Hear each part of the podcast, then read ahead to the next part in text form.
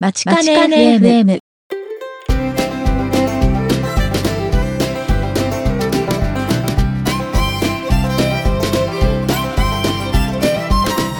皆さんこんにちは。番組パーソナリティの田中直樹です。東沢優です。今回はマッチカネ FM エピソード16収録しているのはアメリカ時間で2017年2月28日火曜日。日本時間で3月1日水曜日ですマチカネ FM は大阪大学北米同窓会がお送りするポッドキャスト番組ですグローバルに活躍する阪大卒業生にお話を伺いサンフランシスコの大阪大学北米センターから皆様にお届けします最初に今ライブ配信の方をお聞きいただいているリスナーの方へのメッセージですが、収録中にリアルタイムでフィードバックするには、ツイッターのハッシュタグ、まちかね FM をつけてツイートしてください。また現在ライブ配信は不定期でお届けしておりますが、まちかね .fm スラッシュライブのページに、ライブ配信のスケジュールをまとめた Google カレンダーへのリンクを載せてありますので、今後のライブ配信の予定は、ぜひそちらのカレンダーを購読してご確認ください。それでは、第16回目の放送を始めていきたいと思います。はいえー最初になんですけれども、なんかユーザー宛てに番組の感想のメールが届いたというように聞いていたんですけれども、そちらを紹介していただけますか？はい。遠隔講義の集中講義でもはいお世話になっています、倉井先生はい。なんですけれども、この間、あの、遠隔講義に来てくださった際に、マチカネ FM のちょっと、あの、宣伝をさせていただきまして、あ、そうですね。で、はい。そう、はい、それで早速聞いていただいたみたいで、読ませていただきたいと思います。遠隔講義集中講義でお世話になっている UC サンタクルーズの福来先生より、ポッドキャストの情報ありがとうございます。今聞いています。とても良い番組ですね。また、サイトも大阪大学関係の情報が載っていて素晴らしいと思います。これからも頑張ってください。応援しています。というコメントをいただきました。はい。いや、大変ありがたい、えー感想メールありがとうございます。なんかこうやっぱりね、感想をいただけると、我々もすごく嬉しくて、なんかやる気が出てきて、ありがたいですね。そうですね。リスナーがいるんだなって、はい。感じますね。はい。僕はまだお会いしたことはないんですけど、まあそのうちにオフラインかどうかわかんないですけど、また何かお話しする機会があったら嬉しいですけれども。そうですね。参加してもらってもいいんじゃないでしょうあか、。そうですね。はい。じゃあもしよければ、そのうちによはいろしくお願いします。でですね、ちょっと話がかなりいきなり変わっちゃうんですけれども、ゆうさん、あの、YouTube って見られたりしますか？あ、もちろん見ますよ。あ見ますか？YouTube ではい。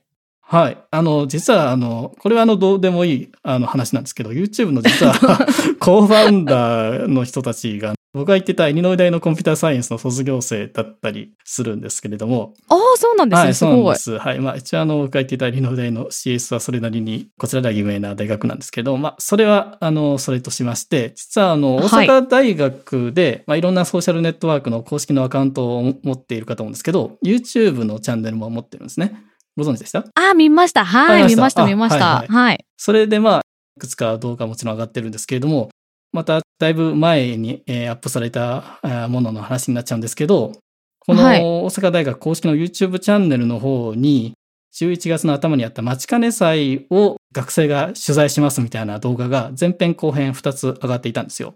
ふんふんふん。はい。これなんか非常にこの大学の雰囲気が分かって非常に面白いので、まあ、特にユウさんとかだと、あの、まだキャンパスに行かれたことがないということなんで、あ、そうですね。バーチャルにはい。体験できるってことはい、ですね。そうですね。それが面白いんですけれども、えっと、実はですね、まず前編の3分30秒ぐらいのところに、この待ちかね祭で行われているイベントのイケハン選手権コンテストなんかイケてる阪大生コンテスト的なものの紹介が出てきて、はいはい。あのー男子学生のイケてる人のコはいンテストみたいなんですけど、はい。これをですね、見てるとびっくりしたんですけれども、何回か前にこのちょうどライブ配信でも出ていただいた、阪大の日本酒サークルのはい。会長っていうんですかね、部長っていうんですかね、えーチャールズ元気下倉さんがですね、はいはいはいはなんい。この池半選手権で優勝されていたみたいで、優勝法、池半ってことですか？はい、そうみたいですね、すごい。まあ実際なんかこの動画を見ていただけると、まあ、実際イケメンかと思うかと思うんですけど、はい。結構尺取って、あの、インタビューに答えてる30秒から、まあ、1分とかそのぐらいあるんで、あの、ぜひうんうん。見てみてくださいとはあるんですけど、はい。これは、あの、チャールズ・元気下倉さんへのコメントですが、かなり遅くなってしまいましたが、おめでとうございますと。あ、おめでとうございます。で、これあれですよね。僕らの日本サークルの方のインタビュー収録したのが、待ちかね祭の多分1週間後とかそのぐらいだったと思うんで、収録した時にはすでにこの駅販選手権で優勝されていたということだと思うんですけど、ちょっとね、その話ありましたっけ？全然出てこなかったと思うんですけれども。ねえ。あのあらあらね、どうせだったら、こうね、言ってくれれば言ってくれればととは思いましたが、まあ、まあ、それはそれとしておめでとうございましたと。おめでとうございます。で、今の前編の方なんですけど、後半の方の、またこの、ちょうど1分ぐらいのところで、これは数秒ぐらいなんですけれども、日本酒サークルの方のまた、初めの紹介とかもちょっとありましたと。ああ、そこは見ました、見ました。したか？はい。はい。なんかすごろくみたいにやってましたよね。そうそうそうなんですサイコロ振って何マスうんうんで止まったところのブースに、ブースというか模擬店とかそういうところに行くみたいな、そういう企画だったみ。たいなんですけど。でですね、はい。もう一つ、後半の1分15秒ぐらいになんか面白い方が出ていまして、はい。阪大にもちろん食堂いくつかあるんですけれども、はい。豊中キャンパスの方に、通称、監下って言われる図書館の下の階にある監下食堂っていうのがあるんですけど、そこに、で、なんかいわゆる名物メニューみたいなのがあるんですけど、それが天津麻婆っていうんですね。はい。天津飯にさらに麻婆豆腐をかけたような。すごい、はあ すごい本当にボリュームで、多分カロリー的にはそれを食べたらもう一日他を何も食べなくていいんじゃないかとかいう、そのぐらいのレベはいはルなんですけど、それのですね、それを非常に愛してやまない反対生がやっぱりいるみたいで、なんか早食い大会とかをやったらしいんですけど、はい。それの天満早食い大会ダムービーとかいうのを作ったみたいなんですけど、それの紹介がありまして、はい。それを早食い大会優勝された方がなんか天満は阪大生のソウルフードですね、的なことをおっしゃってまして、まあ非常に。えー、それ、それは本当にソウルフードなんですか？直樹さん食べたんですか？食べましたね。結構食べましたね。でも多へ分、ーあの、男子学生はまあ大丈夫だと思うんですけど、これ女子学生あれを全部食べるのは結構難しいんじゃないかというぐらいの、というか多分男子学生でも結構量かなり多いな、多いと思うぐらいなんで。へえ、チはいャレンジしてみたいですね。はい。あの、ぜひぜひ。行った時にはぜひ行ってみてください。はい。はい。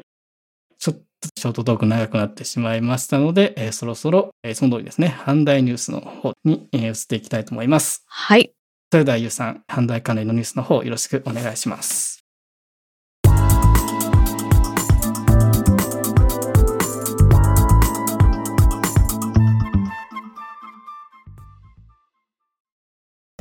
阪大ニュースをお伝えします。大阪府教育委員会及び大阪大学は2月12日日曜日に同教委が指定する10校の進学指導特色校グローバルリーダーズハイスクールの生徒による合同発表会を豊中キャンパスの大阪大学会館で開催しました。この発表会はグローバルリーダーズハイスクールの生徒が人文科学、社会科学、自然科学の各領域に関する課題研究の成果を発表することにより互いに刺激を受け切磋琢磨し学習や進路に関する意欲を高めるとともに問題解決能力やプレゼンテーション能力を向上させることを目的として実施するもので本年で5回目となります。2月15日毎日新聞よりニコニコ動画を運営するドワンゴと大阪大学パルコは15日人間の女性そっくりのロボット U をアイドルに育てる社会実験を始めると発表しました。石黒博大阪大学教授の研究室が開発したロボットがニコニコ生放送に出演して対話を学びパルコで一日店長を務めるなどしてアイドルを目指していくそうです。以前紹介した阪大香るコーヒー第1弾に続き第2弾も販売開始されました。新しく工学ブレンド、法学ブレンド、経済学ブレンド、私学ブレンドが加わり、現在8学ブレンドとなりました。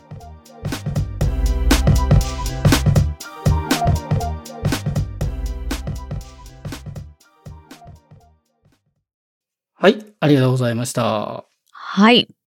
今回のニュースでちょっと、これは突っ込まざるを得ない人が 一つありましたけれども。突っ込んでください。二つ目の、なんか、アンドロイド？まあ、ロボットですか？なんか、名前がはい U なんゆうですす。でね。でもあの、私の名前の U じゃなくて、あ本当にあの、アルファベットの U だけで U あ、みたいですよ。そうみたいでしたね。はいはい。まあ、うんそれでもやっぱりちょっとね、なんか親近感変わったりはします。するのかしないのかわかんないですけれども。はい。そうそう。ねどうやってなっていくんですけどね、アイドルはに。いそう面白そうですけど。はい。ニコ生とか、はい。ニコニコ動画？私もちょっとよくわかんないんですけど。ニコ動、はいニコ生？ちょっとわかんないですけど。はい。はい。えー、そうですね。あの、どうなるか楽しみですね。ということで。で、その次の、あれですね、半大香るコーヒーの新しいのが何個かまた出たということですね。なんか、八学ブレンドっていう話でしたかね。今現在買えるのはうん八学ブレンドみたいなんですけども、はい。でも今今日、あの先ほど坂本さんにお聞きしたんですけれども、はい。実は全11学部揃ってるらしいんですよ。あ、そうなんですね。はい。揃ってるらしいんですけど、まだオンラインでこう発表されてるのは八あー学ブレンドなんそうなんですで、ねはい。でも、実はですね、僕が通ってたのは基礎工学部はまだ来てないんですけれども、で、多分8でうんうん残り3つってことで、あと多分薬学部と人科ってことかな？人間科学部ってことですかね？残り3つは。そうですね。さっき坂本さんにも写真もらったんで、はい実際の実物も。じゃあ、まあ、オンラインではまだですけれども、まあ、実際はもう全部揃って売ってることなんですね。うん、基礎工学ブレンドもありますよ。あ、そうですか。じゃあちょっとうん僕は今、このウェブでは見れないですが、はい。じゃあウェブで更新されるのを楽しみにしてます。え、これ、えはいなんかウェブでこれ買えるんですか？オンラインで。いや、あれじゃないですか？コープって言うんでしたっけ？ああ、そこに行ったら買える。あの大学のあ、そうですね。販売場所書いてますね。確かに、スイはいッター、豊中、ミノキャンパス。そうですね。そこに行ったら買えると。はい。そうです行けないので。あ、次回書いてますね。何学ブレンドも、やっぱり人科薬学基礎校と。はい。はい。じゃあ、これも個人的に基礎校なんで楽しみです。はい。そうですね。出た際には。は 送ってもらいましょう。はい。で、あの、さっきちょっと YouTube の話したんですけど、阪大の公式の YouTube アカウントの方で、このなんか、阪大香るコーヒーの PV も公開していましたので、興味の。ある方はそちらも、可愛い感じで。はい、はい見てみてください。じゃあ、ニュースはそのあたりで、えーそろそろ本日のメイントピックの方に移っていきたいと思います。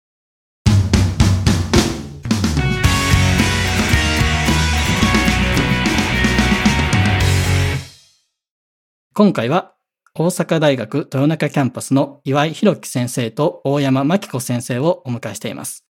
岩井先生、大山先生、本日はどうぞよろしくお願いいたします。よろしくお願いいたします。よろしくお願いいたします。えーそれでは早速インタビューの方に移らせていただきます。えー最初の質問はゆうさんの方からよろしくお願いします。はい。えーまず最初に、先生方は現在大阪大学の全学教育推進機構教育学習支援部の方に所属されているとお聞きしましたが、この教育学習支援部というのがどういった組織なのか簡単にご紹介いただけますか？はい。えーっと、まず、その前に、その、全学教育推進機構っていうところを、ちょっとお話ししとかないといけないと思うんですけれども、はい。はいお願いします。この機構っていうのは、大阪大学全学の教養教育を担う部門です。で、まあ、うん初年次教育、いわゆる一般教養ですね。それと、はいはいあと、高年次教育って言いまして、えー3、4年生、あるいは大学院生に向けての教養教育もうん担当するというか、充実させていこうっていう、そういう組織です。あーえ、大学院の方もあるんですね？はい。あはいそうですね。そこまで最近手を広げ始めました。ああ、なるほ もともとは、あの、教養部って言われてたところで、はいあれ、いつでしたっけね？大昔ですけど、1900何年 ?90、94年でしたっけ？教養部が廃止されて、ど。うん。その後、いわゆる共通教育っていうところを担う部門が、まあ、なくなってしまったんですね。うんうん、で、うんえっと、まあ一応バーチャルな組織として共通教育機構みたいなやつがあったんですけども、うん2004年にやっぱりこれじゃあかんやろっていうことで、大学教育実践センターっていう名前で新しい組織を作りました。うんで、まあその時に私ここに来たんですけれども、で、うんその後2012年に全学教育推進機構っていう名前に変わりました。なるほど。はい。はあで、2016年にこの教育学習支援部っていうのができたんですけれども、その前に実は教育学習支援センターっていうのがありました。ほうほう。で、まあ、私、その時は、兼任教員っていう形で関わってて、あんまり、なんかつかず離れずの感じだったんですけども、大山先生は最初からそこにおられるので、はい。大山さんにこのあたりちょっと説明していただいた方がいいかなと思います。はい。はい。じゃあ私の方から教育学習支援部について少しご紹介したいと思います。はい、お願いします。教育学習支援部、先ほど岩井先生からあった通り、えー2013年に教育学習支援センターとして発足しました。うん。えー教育学習支援って一体何をするのかということなんですけど、はい。大きく3つ機能があります。で一つは教育支援。もう一つは学習支援。うん。で、もう一つは ICT の活用支援ということです。あの、すべて大阪大学の教育を良くするために何か支援をしていこうということなんですけれども、教育支援につきましては、大阪大学の先生に新しい教育方法とか、あと教育学の知見に基づいたような学習理論なんかをお伝えして、授業を良くするためのヒントをご提供するというようなことです。で、学習支援につきましては、学生さんに直接アプローチするんですけれども、将来大学教員になりたい学生さん、博士課程の学生さんに対して、教育に関するトレーニングを行ったりとか、あと、学部生につきましては、履修とか、あと、まあ、学習面で困ったことについて、何かご相談を受けられるような仕組みを作るというようなことをやっております。うん。で、もう一つ ICT の活用支援ということなんですけれども、私たちは今、ハルクという教室を運営しています。で、ハルクっていうのを、はい、は、ちょっとあの、アニメみたいなんですけれども、えー、阪大アクティブラーニングクラスルームと言います。でうん。あおの、従来皆さんが大学の教室として想像されるのは、階段の教室で、えー立ち上がったら椅子がバタンとこう跳ね上がるような、で、長机のような教室、えご想像されると思うんですけれども、あの、もっといろんな形態の授業に対応できるように、まあ、例えばプロジェクターが4つあって、全面ホワイトボードになっていて、あと iPad が1つの部屋につき60台あったりして、ICT なんかを活用して、授業ができる環境を整えています。まあ、そその3つが大きな機能としてできていて、ちょうど今年度ですね、2016年度の4月から、えー教育学習支援センターが全学教育推進機構の教育学習支援部というところに、まあ、組織が少し変わって入ったというような形です。なるほど。うんなんかその新しい教室というか iPad とかがたくさんある教室っていうのは僕自身は行ったことがないんでどんな感じか反対を訪れることがあれば一度見てみたいですけれども。はい。ぜひ来てください。うんはい。そう、あと、Facebook とかでね、あの、支援部のページとかがあるんで、そこに行くと結構、あ写真とか教育支援の、はい、うん教育支援とか学習支援のクラスルームの写真とか見れるんで、はい。あ、そうなんですね。ぜひぜひ。じゃあ、後はいほど、あの、ショーノートの方にリンクは、それが載せておきますので、えーリスナーの方もそちらを見てみてください。で、この教育支援っていう分野なんですけど、これはあの、岩井先生、大山先生のご自身の学生時代から学ばれていたような分野だったりするのが、興味を持たれていた分野と、そういうことなんですかね？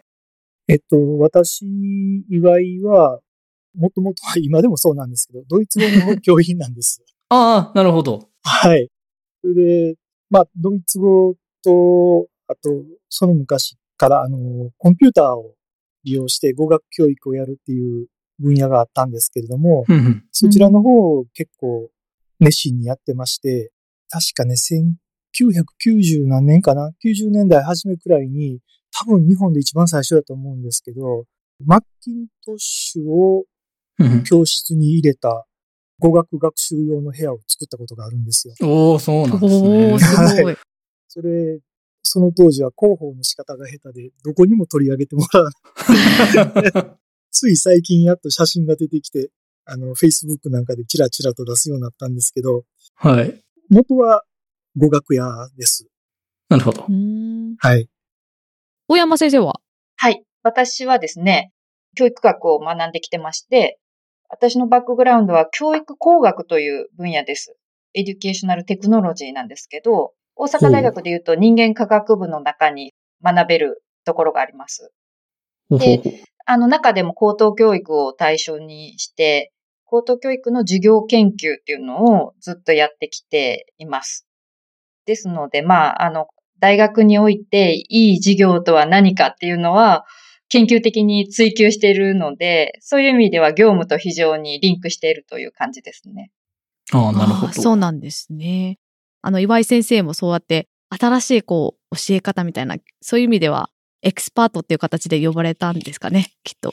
呼ばれたというか、昔からなんか、やってちょうだいって言われててやってたんですけど、ただ、あの、この教育学習支援センターができたときに、その先ほどのハルク iPad を入れた教室設計させてもらったんですね。ほうほで、うーんそれ以来、その部屋で iPad を使ったり、10台くらいあるホワイトボードをうまく活用したりとかっていう形で、自分のクラスで楽しめる授業を展開し始めて、まあ最近それを他の先生方にもお伝えするようになってきたっていう、そんな感じですね。うんう。なるほど。あの、岩井先生もそういう意味では、じゃあそういう、あの、教育支援とか学習支援のクラスを、ドイツ語のクラスとは別に持っていられたりするんですか？えーっと、教員向けの、その、セミナー、iPad カフェっていうのをやってるんですけども、うんまあそこに、はああの、いろんな先生に来てもらって、あのうんうんああでもない、こうでもない、自分はこんなことやってみたから、ちょっと紹介させてとかね。こんなんやったけど、はいはいうまいこといかんかった。なんでやろうとかね。そんな話をしながら、あの、やっています。えー iPad っていうことが何度も出てきてますけど、教育の場では結構 iPad は重要なアイテムなんですかね？最近は。そうですね。あの、使い始めてる方は、かなり iPad なかったら、もうちょっとしんどいなっていうふうな感じになってきてますし、うんうん小学校、中学校、高校あたりでもかなり導入進んできてると思いますよ。あ、そうですか。はいわ。かりました。あれですよ、今、ここの北米センターと、あの、岩井先生と一緒に進めている遠隔講義でも iPad 大活躍ですもんね。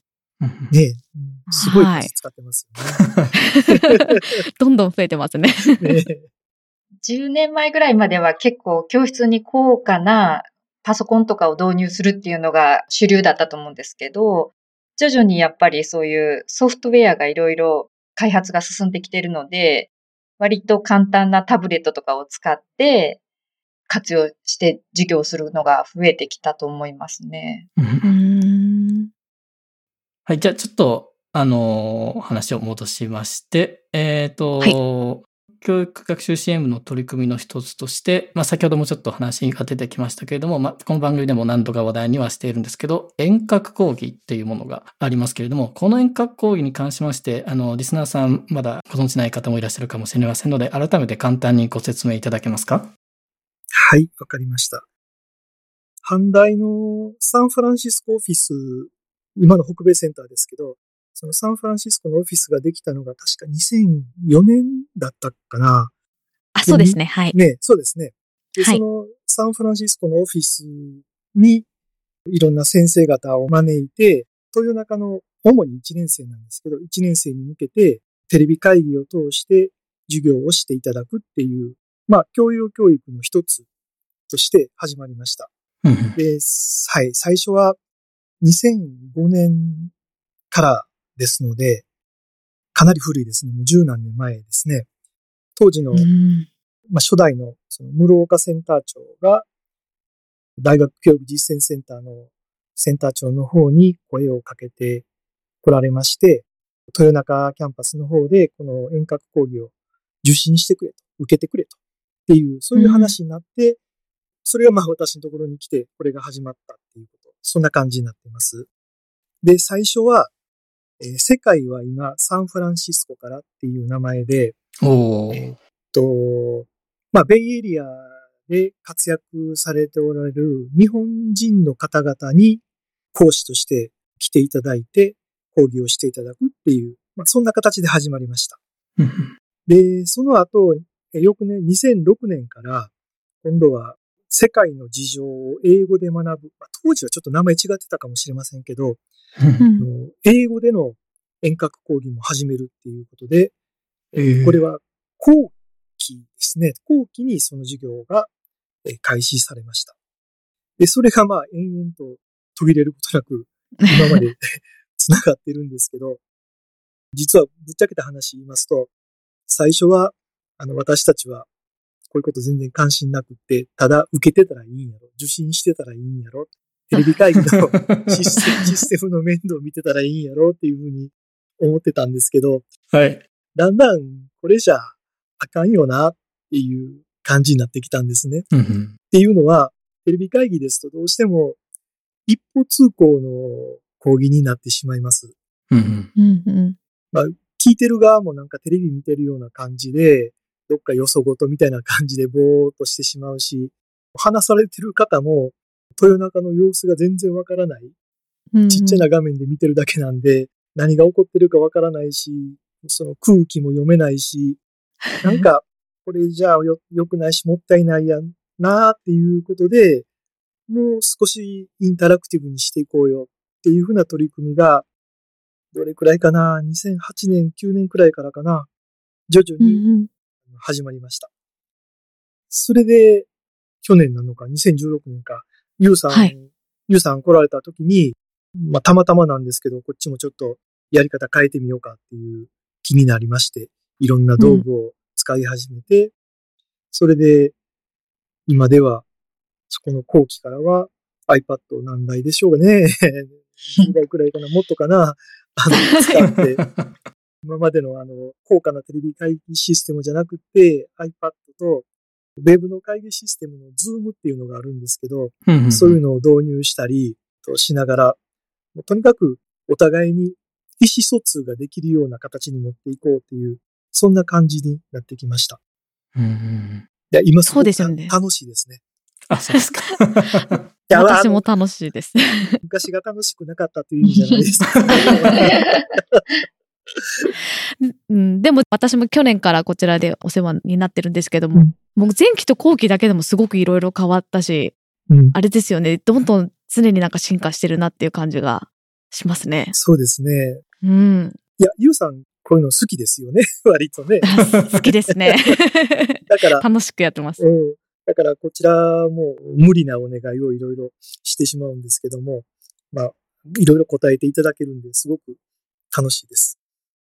うんああいえいえいえごめんなさい。あと、はい。演歌講義のことをもう一つ言うとかなあかんんですけど、そうんの後期の英語で学ぶ方は、例えば UC バークレーとか UC サンタクルーズの先生方、遠くはミネソタから来ていただいたりとか、うんそういう先生方に来ていただいても、全部英語で、アメリカの大学の授業と同じような形式でやってちょうだいねっていうことでやっていただいてます。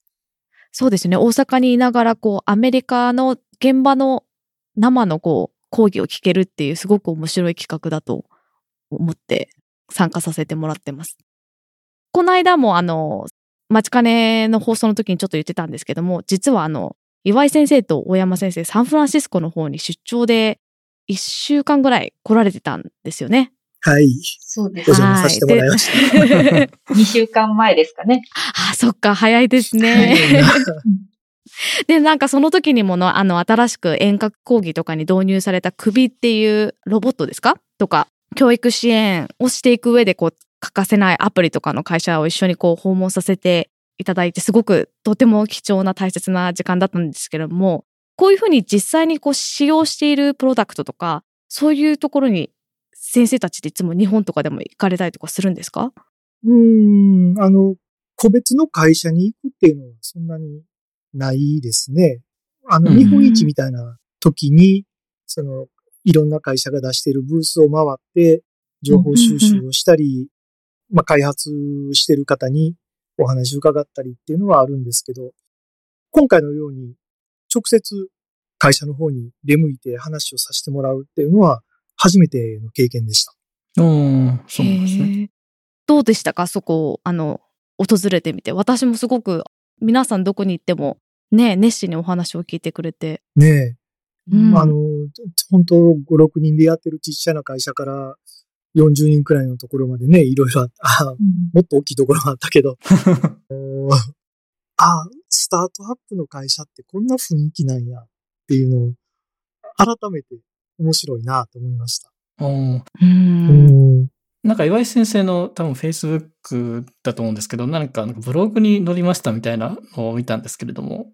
ああ、えっとね、クイズレットっていうはい。会社なんですけども、クイズレットっていうのは語学教育で使われるあの、フラッシュカードおー、はいはいはオンライン化したあのサービスなんですけどね。い。はいまあ。最初無料で使えてて結構面白いなと思って、うんそれが だんだんハマって今教育、教員向けかな？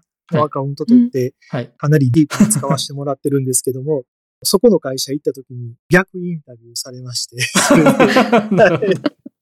あの、ブログに載せていただきました。これ、ショーノートのリンク貼ってあったかな？はい。あの、貼っておきあますので。りましたよね。はい。うん。はい。リスナーの方はそちらを見てみてくださいというお願いします。はい。そこを見ていただいたら、あの、私のドイツ語の授業の様子とか、はい。あのまあ、うちの学生がどんだけ短期間でドイツ語を喋るようになったかっていう実際のビデオをあの紹介してますので、ぜひあのご覧いただければと思います。はい。すいません、宣伝でした。ええとんでもないです。あのいやいや、もちろん。ぜひそちらの方、リンクから見てみてください。それであともう一つ、その出張の間に、なんかアップルのワンフィニットループの本社の方にも訪問されてたみたいなんですけど、これはどういう要件でそちらに行かれていたんですか？はい。まあ、正直言うて、あの、ミーハー気分で、本社、そうですか。本社の中に入れてもらえるっていうので、それで行ったんですけれども、はいい。や、実は、私2013年から、アップルの Distinguished Educator っていうほうほう。のに選ばれまして、ほうほう。その活動をいろいろやっています。で、その関係で、アップル本社の方とちょっと知り合ってて、うん。その方にお目にかかるっていうのが主な目的でした。うんこの Apple Distinguished Educator っていうのはどういうなんかプログラムといいますか、どういうものなんですか？まあ、アップルが主催してるっていうことで、アップルの製品をはい。使ってっていうことになるんですけれども、まあ、基本的に今のいろんな学習環境とはいい。ろんなテクノロジーを融合させて、うん。教育を変えていこうと。イノベーションを起こそうっていうふうな、まあそういうチームというか、まあ実際にはその実績のある教育実践者が集まってるところです。で、全世界で2000人強いるのかな？うんで、日本は今50人くらい。いますねその中の一人ということなんですね。はい。おおすごいですね。今回中をご紹介してくだ、えっと、マットさんでしたっけ？はい。またです。あマット。マットも、もともと学校の先生だったんですよね。あ、そうですね。そう、学校の先生。うん。小学校やったっけ？中学校うん忘れてしまった。そう、中、ケイトウェルの確か中学校うん。だね。はい。そうなんですよ。それで ADE で、で、その後に、あれですよね、アップルの本社の方に入ったっていうふうに聞そうですね。きました。教育担当、うんまあ、教育市場っていうのかな、うんそちらに向けてのいろんなプロモーションっていうか、なんていうのかな。製品を売るためのもんじゃなくて、その、我々教育現場におる人間をサポートするような形の仕事をされていますね。うーん、なるほど。なんかそうですね、教育市場って結構、こういう IT 系の会社で重要な市場とかいう話を聞いたりもしますんで、まあそういうところにも力を入れてるっていう感じですかね。ね。ね、中の写真があんま撮れ、撮れないから。ああ、そうですよね。うんええうん、残念なんだけど、あの、食堂は良かったですね。食堂というか、そうですかあれか。あのカフェっていうか。カフェね、とか。うんうんうん。そうですね。また、あなの、Google とはちょっと違ったうん。雰囲気で、ああ、そうですか。うん、落ち着いた感じですね。あ、そう、落ち着いた感じでしたね。ねうんなんかもし、また次回行かれることがあったら次は噂のアップルキャンパス2、アップルパークっていう名前になったみたいですけど、そちらにうん。行くことになるかもしれませんね。そうですね。はい楽しみにしてますけど。なんか5月には移るって言ってましたよね、はい、なんかもう4皆さん月。5月ぐらいから移り始めるみたいですね。うんはい。はい。えーっと、そうで、いろいろサンフランシスコの出張とかで、あの、いろいろ行っていろんな人とお話をしたと思うんですけども、その経験をもとに今後大阪大学の教育支援に役立てそうな発見とかありましたか？うん。遠山さんどうですか？そうですね。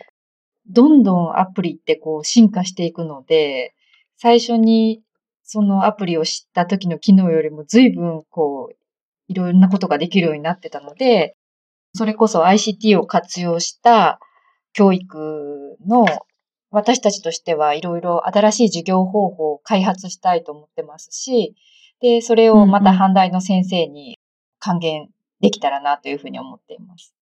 うんなるほど。すごい。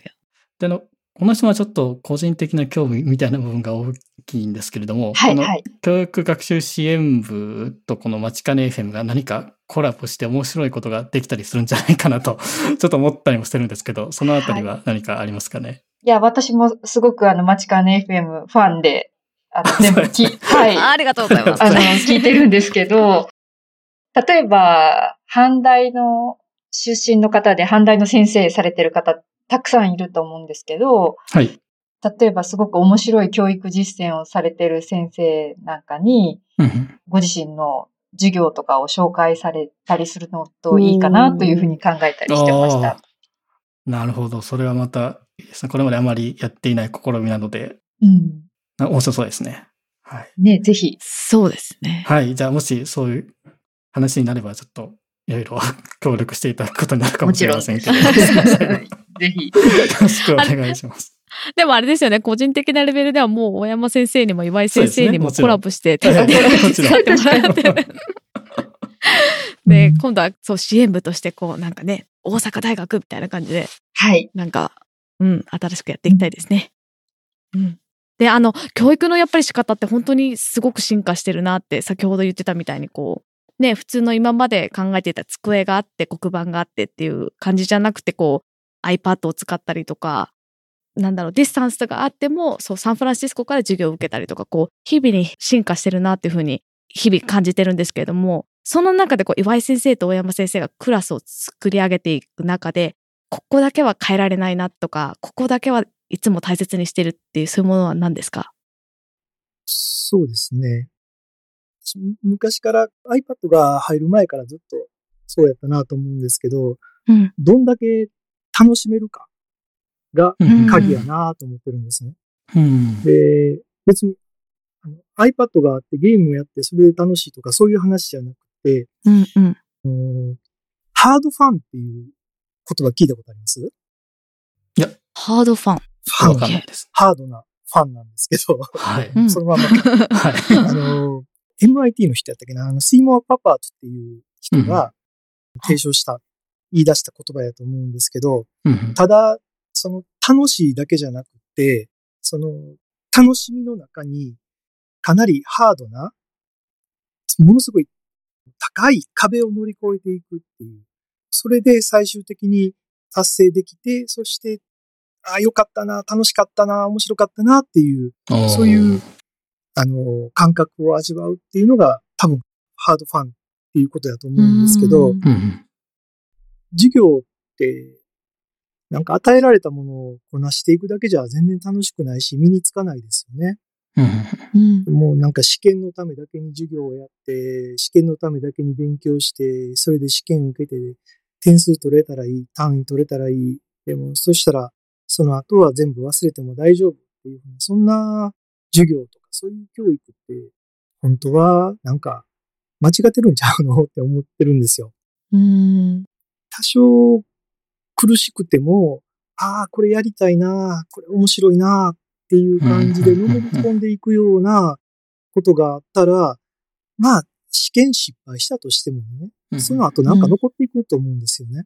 うんで、続けて、大学卒業してからでも、あ、もうちょっと勉強してみようかなとか、20年、30年経って、ああ、あの時面白かった、しんどかったけど面白かったな、もう一回やってみようかっていう風な気持ちになれたらいいなと思っているので、もうぜ基本はそれです。何、どんな道具使おうが、どんな手法使おうが、私のベースはそういうことですね。うんうんはあ、いいですね。大山先生ははい。何かありますかね？私、大きく二つありまして。はい。一つ目はやっぱり、こう、いろんな新しい手法とか使うの私も好きなんですけど、やっぱり、うんうんあの、第一に学生さんにとってどういう学びがあるのかとか、いい学びがあるのかどうかっていうことを第一に考えるっていうことは重要だというふうに思ってます。うんで、もう一つは、あの、岩井先生とすごく似てるんですけど、あの、私、研究のテーマが、リフレクションを研究のテーマにしてます。それで、うん。まあ、大学生いっぱい単位を取らないといけないので、たくさんの授業を取ってるんですけど、まあ、興味のあるトピックもあれば、そうでないトピックもあると思うんですね。うんでもまあ、そんな中でも、やっぱり自分のこととして学び取るようになってほしいと思ってます。なので、何かしらこう自分の経験とか、気有の知識とかと、その新しく学んだことを統合してリフレクションするっていう、そういう機会を必ず授業の中で設けるようにしてます。うんなるほど。そうはい。ね。はい。そう、遠隔講義とかしてると、やっぱりそう、大山先生とか岩井先生が一緒になんか楽しんで、一緒に作り上げてる感がある、すごくクラスなので、ぜひ、もし学生の方で聞いてる方がいらっしゃいましたら、遠隔講義面白いから撮ってみるといいと思いますはいね。。楽しいですよ。面白いって、本当に面白いと思います。はい。みんな楽しんでると思います。えーじゃあそうですね、現役の阪大生の方ぜひ。あの、これなんか何回か聞いてるんですけど、これ、その授業を履修してる方じゃないと聞けないんですね。遠隔講義は。はい、そそううですね。はい。残念ながら。じゃあ、残念ながら阪阪大生の特権ですので、ぜひ、今聞いていただいている阪大の現役の方がいらっしゃいましたら、ぜひ、そうですね、受講してみてください。あ、あの、ゲストで入ってもらっても大丈夫なので、ああ、なるほど。うんうんうんはい、一言声かけていただければ大丈夫ですよ。なるほど。はい。はい。はいそういうことですので、ぜひ興味のある方は行ってみてください。ということで、なんかもう今ので結構指名のコメントみたいにはなったんですけれども、一応もう一つ最後に 質問が用意しておりまして、あのーまあ、先生方のその遠隔講義などでの経験も踏まえまして、まあ、これから海外で勉強をしたりだとか、仕事をしてみたいなという思っているような方に対して何かメッセージなどありましたら、ぜひよろしくお願いします。えー、そうですね。まあ、とりあえずやってみましょうか。とりあえず、やったら？出ていったら？トライしてみたら？っていうのが私のアドバイスかな。うん。あの、やっぱりやってみないとわからない、行ってみないとわからないことがたくさんあるというか、ほぼそればっかりやと思うんですよ。ね、それで失敗したら次のステップに進めるわけやし、成功したら成功したで、またそれを元にして次のステップに行けるわけやから、まあ、まず一歩踏み出しましょうか。っていうのが私からのアドバイスです。はい。ありがとうございます。はい。えっと、私からはですね、まあ世界が本当に、ある意味狭くなっていると思います。あの、こうして、今もサンフランシスコと日本で離れていても、普通に話ができる時代になってますので、教育も本当に今、開かれていると思うんですね。あの、今、MOOC って言って、マッシブオープンオンラインコースっていう、世界の大学の授業をタダで受けられるっていうような、取り組みもあって、大阪大学も実はコンテンツを、あの先ほどの石黒先生の授業とかのコンテンツをそこにアップしてたりするんですけれども、まあそういう、まず興味を持つようなコンテンツがたくさん開かれてると思うので、いろんなところにまずはアクセスして、面白そうだなって思うところを、まず見つけてから行ってみるっていうのもいいんじゃないかなというふうに思います。はあありがとうございます。ありがとうございました。えーそれでは時間の都合上、今回のインタビューはこの辺りでということにさせていただきますけれども、まあリスナーの方でこういうことも聞いてほしかったなと。まあ、そういうコメントがある場合は、ツイッターのハッシュタグ、まちかね FM をつけてツイートしてください。えーできる範囲内でということになるかとは思いますが、後日、えー岩井先生と大山先生に追加で質問させていただいて、今後のエピソードの中でフォローアップすることもできるかと思います。またインタビューを受けてくださる方も募集中ですので、海外で活躍されている阪大卒業生の皆様、また海外で頑張っている現役阪大生の皆様、または阪大で頑張っている阪大の先生の皆様、ぜひ ご協力よろしくお願いいたします。まちかね .fm のサイトの上の方にある Join というリンクから参加申し込み書のフォームにアクセスできますので、そちらの方からどしどしお申し込みください。はい、えーそれでは岩井先生、大山先生、本日はお忙しい中お時間をいただきましてありがとうございました。ありがとうございましありがとうございましたた。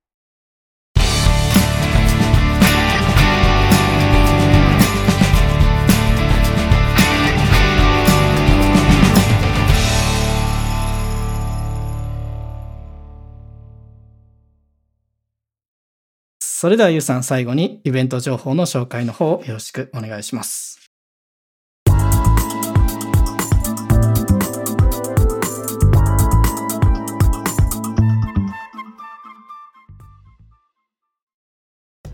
イベント情報をお伝えします。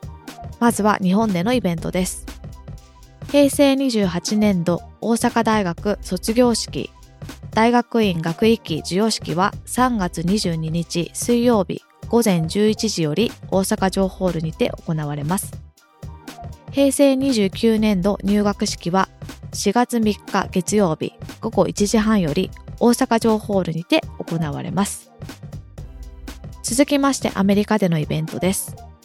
3月18日土曜日、サンフランシスコのピア35にて、毎年恒例、ベイエリアビューフェスティバルが開催されます。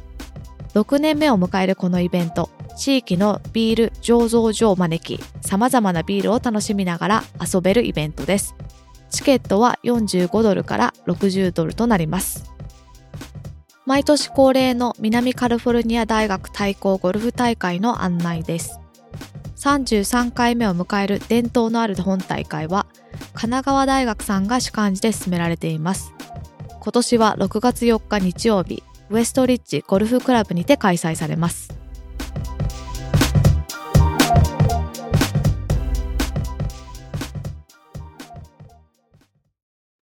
はい、ありがとうございました。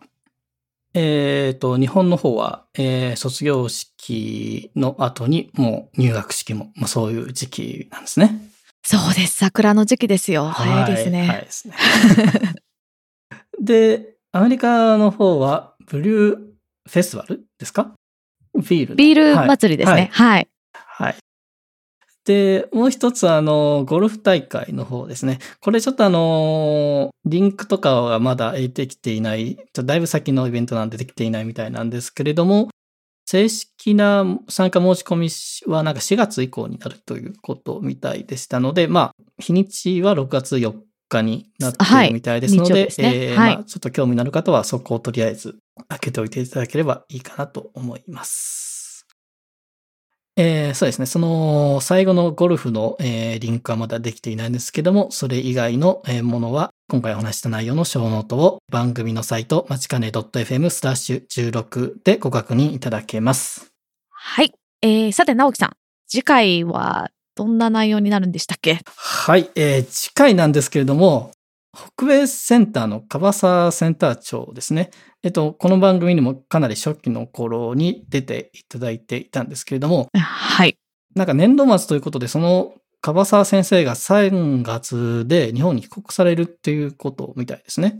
そうなんですよ。はいはい。で、実は先日、つい先週の金曜日でしたかね。はい。あの、ユースさんにその送別会みたいなものを企画していただいていたんですけれども、まあ、その際に参加者の方から一言ずつコメントなどいただきましたので、え次回はちょっといつもと雰囲気を変えまして、その様子をお届けしたいなと思っております。そうですね。だいぶ、あの、面白いものになってると思いますね。はい。はい。はい、ご期待ください。はい。えー最後にリスナーの皆様へのメッセージですが、番組へのご意見、ご質問、ご感想などは、ツイッターのハッシュタグ、まちかね FM をつけてツイートしていただけましたら、こちらの方で確認させていただきます。番組の公式ツイッターアカウントは、アットマークまちかね FM ですので、そちらもよろしければフォローしてみてください。また、iTunes の方で番組のレビューができるようになっておりますので、そちらの方もぜひよろしくお願いいたします。よろしくお願いいたします。それでは本日はまちかね FM 第16回をお聞きいただきありがとうございました。ありがとうございました。次回もお楽しみに。